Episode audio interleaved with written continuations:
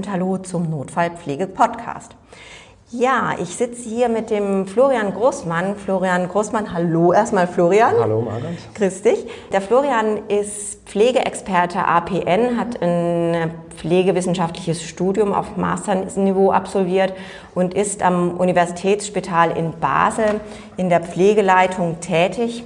Und ich sitze heute hier mit dem Florian, weil für mich ist Florian, das wird er jetzt nicht gern hören wollen, aber so ein bisschen auch der Vater des ESI für Deutschland. Das mag er bestimmt nicht hören, er lacht gerade. Aber Florian, vielleicht magst du uns ein bisschen was dazu erzählen, gleich mal, wie du zu ESI kommst. Ich würde noch sagen wollen, warum machen wir einen Podcast zu ESI? Das ist ganz einfach. Wir haben schon einen zum Manchester Triage gemacht und wir haben ja in Deutschland den GBA-Beschluss, der festlegt oder vorsieht, dass jeder Patient, der die Notaufnahme betritt, nach allerspätestens zehn Minuten nach einem validierten System erst eingeschätzt werden muss. Und im Moment gibt es eben in Deutschland nur zwei deutschsprachige Systeme, die validiert sind. Das ist MTS und der Emergency Severity Index.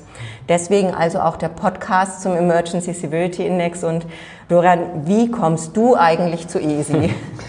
Genau, also ich kenne den ESI schon sehr lange, weil ähm, ich glaube, dass es den ESI auf Deutsch gibt. Das hat auch etwas, ein bisschen was mit unserer Arbeit zu tun. Ähm, wir haben damals 2008 uns entschieden, ähm, dass wir mit dem ESI tri triagieren wollen in Basel. Ich war damals Pflegeexperte auf der Notfallstation am Unispital und es gab den ESI damals nur auf Englisch. Mhm. Es gab keine offizielle von den Autoren autorisierte Version und äh, die haben wir dann quasi angefertigt. Ah ja. Und auch mit denen dann, die ist jetzt auch von den quasi Gründern in den USA autorisiert. Genau, wir haben da um Erlaubnis gefragt mhm. und äh, das in Zusammenarbeit mit denen dann auch gemacht und deswegen sieht der ESI auch so aus, wie er aussieht. Ähm, mhm. Er hat auch ungefähr das gleiche äh, oder ein ähnliches Layout ja. und äh, haben da stark daran orientiert, wie, also versucht eine möglichst gute Übersetzung zu machen. Das heißt ja. man darf nicht einfach wörtlich übersetzen, man muss auch überlegen, ob das, was man dann auf Deutsch hat, wirklich das bedeutet, was im Amerikanischen dann gemeint, gemeint ist. Also quasi auch wieder dieser Prozess der Rückübersetzung höchstwahrscheinlich. Rückübersetzung und auch überprüfen von den Konzepten, die dahinter stecken. Ja. Also verstehen wir kulturell in Europa auch ähm, das Gleiche und Akutheit zum Beispiel wie mhm. die Amerikaner. Okay, jetzt müssen wir aber den, jetzt müssen wir den Hörern mal sagen, was also ESI steht für Emergency Severity Index. Genau. Was steckt denn da eigentlich dahinter? Also das ist ein ähm, super gutes, praktikables ähm, Triage-System für Notfallstationen. Es ist ein fünfstufiges Triage-Instrument.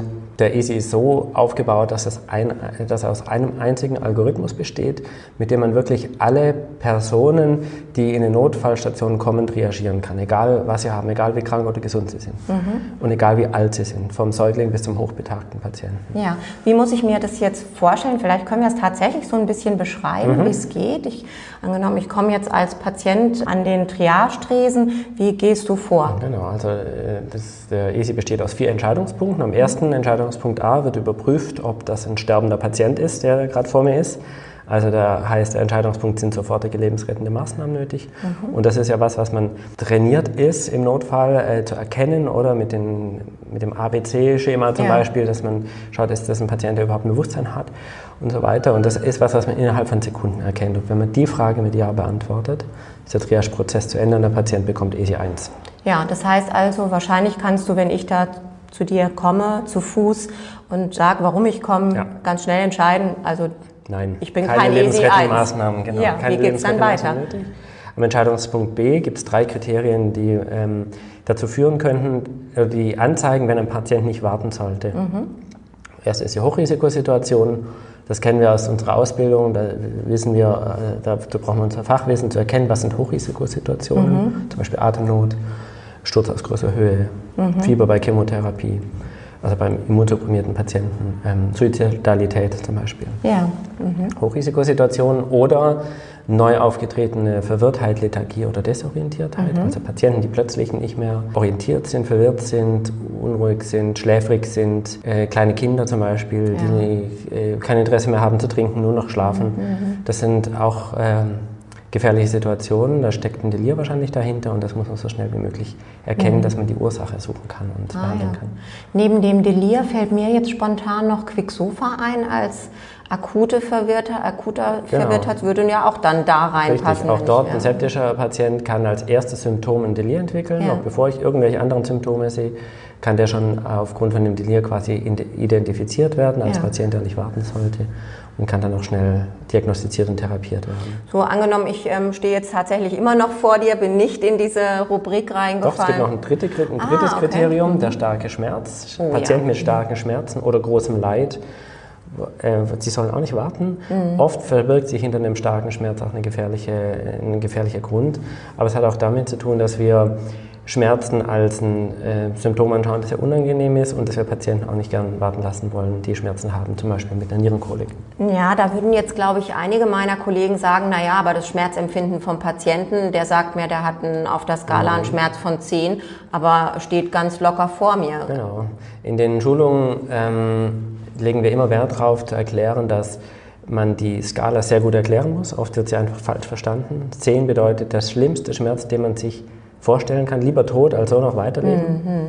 Null bedeutet keinen Schmerz, das ist der erste Punkt. Und dann gehört beim ESI nicht nur die Einschätzung vom Patienten dazu, sondern auch die Einschätzung der Pflegefachpersonen und ähm, die Interventionsmöglichkeiten, die ich habe. Mhm. Möglicherweise kann ich auch gegen einen heftigen Schmerz bei der Triage sofort was unternehmen, indem man zum Beispiel eine Fraktur ruhig stellt oder ein mhm. Schmerzmittel gibt oder kühlt. Ähm, das ist ein ein Schmerz, der nicht automatisch zum EC2 wird. Aber ja. zum Beispiel die Nierenkolik, dort gibt es keine Interventionsmöglichkeit mehr. Triage ist ein heftiger Schmerz und sollte so schnell wie möglich dann auch ähm, behandelt werden. Ja, und ich denke, da ist auch ganz wichtig, dass die Triagekraft das auch ähm, ordentlich dokumentiert, damit auch klar wird, ähm, was da für ein, für ein Schmerz vorgelegen genau, hat. Das macht es ja. einfach einfacher, wenn dann die Kollegen, die den Patienten weiter betreuen, dann auch äh, sehen, warum mhm. ähm, der Patient Level 2 ja.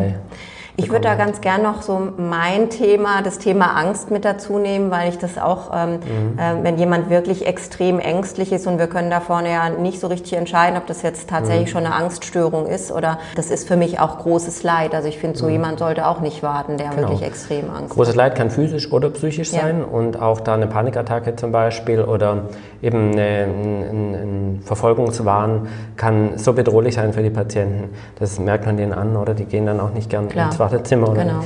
ähm, dass sie zumindest in einem geschützten Rahmen äh, sein sollten. Mhm. Auch wenn jetzt vielleicht ein Patient mit dem Thoraxschmerz EC2 vorgezogen wird oder ein zwingenderer EC2 ist als jemand, mhm. der Angst hat, aber es geht darum, dass diese Patienten auch nicht exponiert sind, zum Beispiel auch Gewaltopfer, ja. die, die, welche nach einem Überfall zum Beispiel oder einer Vergewaltigung, dass man die auch nicht den exponieren möchte den anderen Wartenden. Ja. Also das geht auch darum, Patienten einfach zu schützen. Ja.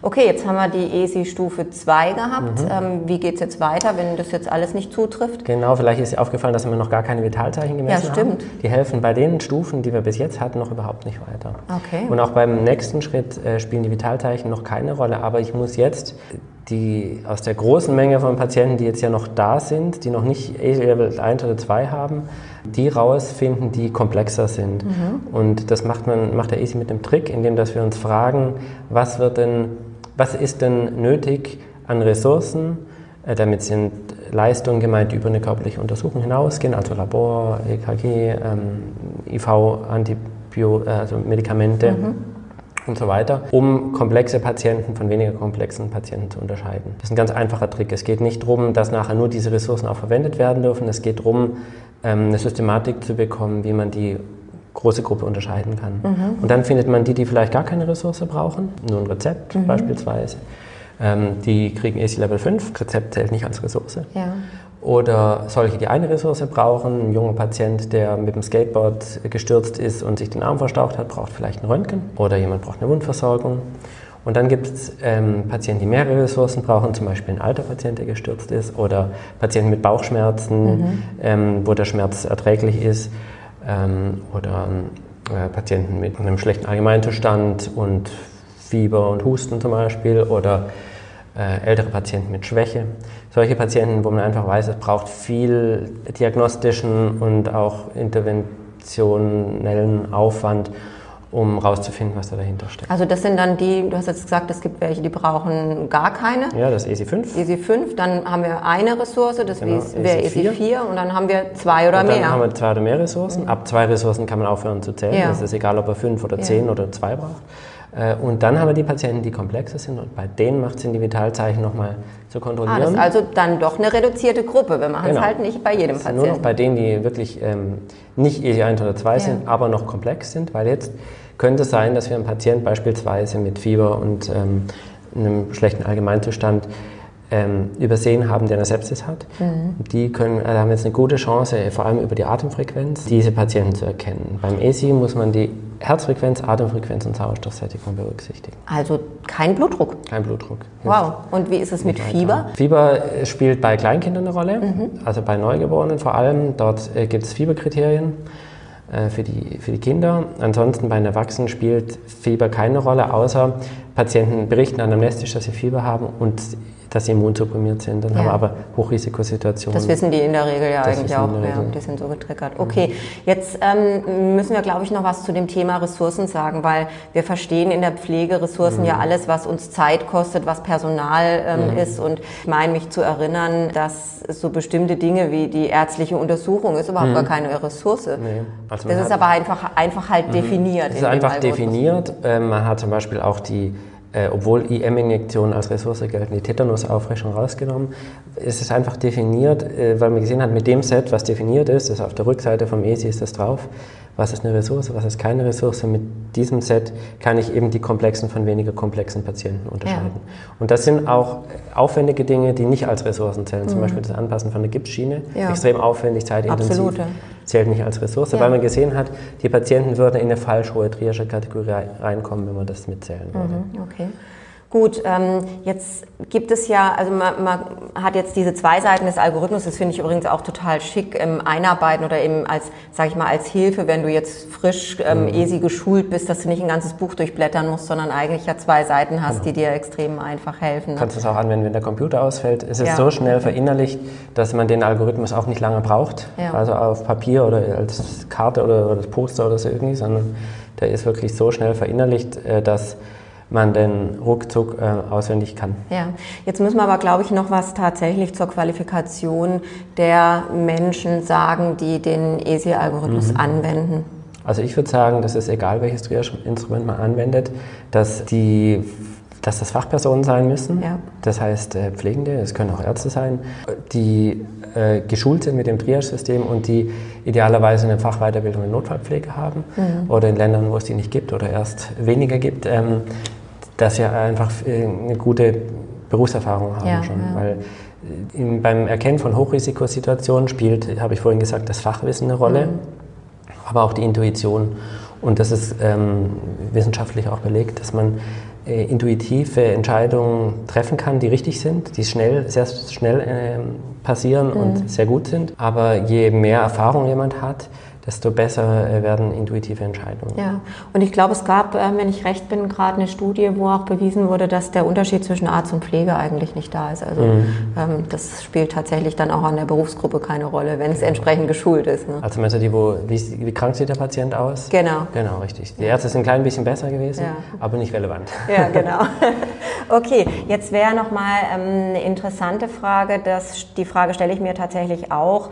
Wir haben gerade eine Übung zum Massenanfall von Verletzungen Verletzten gemacht und mhm. da haben wir festgestellt, dass unsere Ärzte äh, nicht so richtig geschult waren im Alarmplan, also auch in dem dann wirklich Triagieren im Massenanfall mhm. von Verletzten eigentlich nichts wussten. Und da kam uns so die Idee, ob wir nicht das, was wir schon gut können, nämlich den ESI-Algorithmus auch im Massenanfall von Verletzten nutzen können. Mhm. Wie, ist, was, wie siehst du das? Also ich glaube vermutlich, dass das geht. Ich weiß es nicht genau. Ich denke, der ist nicht dafür entwickelt worden. Mhm.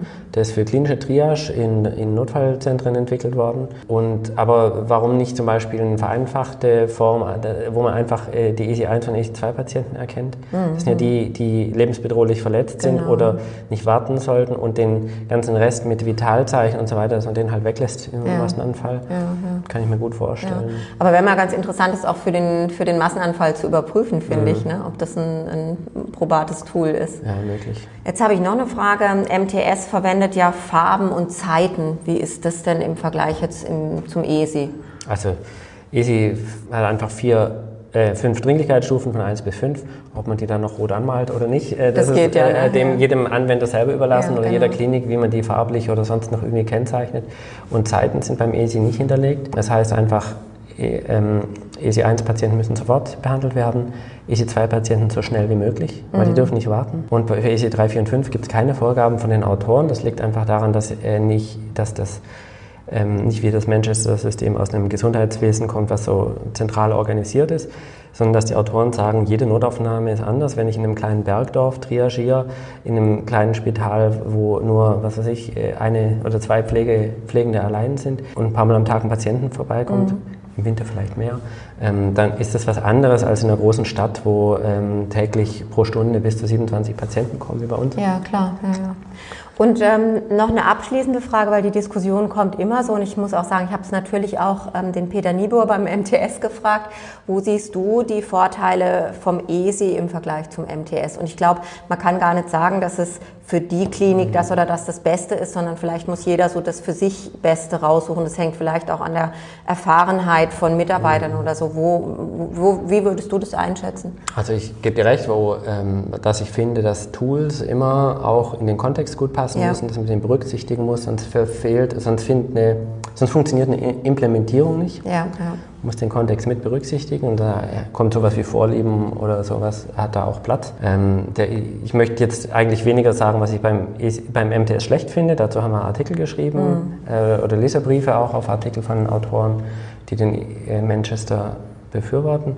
Aber was ich den großen Vorteil am ESI finde, das habe ich schon gesagt, ist, dass er aus einem einzigen Algorithmus besteht, ja. dass man unabhängig, der geht in Fleisch und Blut über, ich brauche kein Papier, ich brauche keinen Computer, ich brauche kein ja. Buch.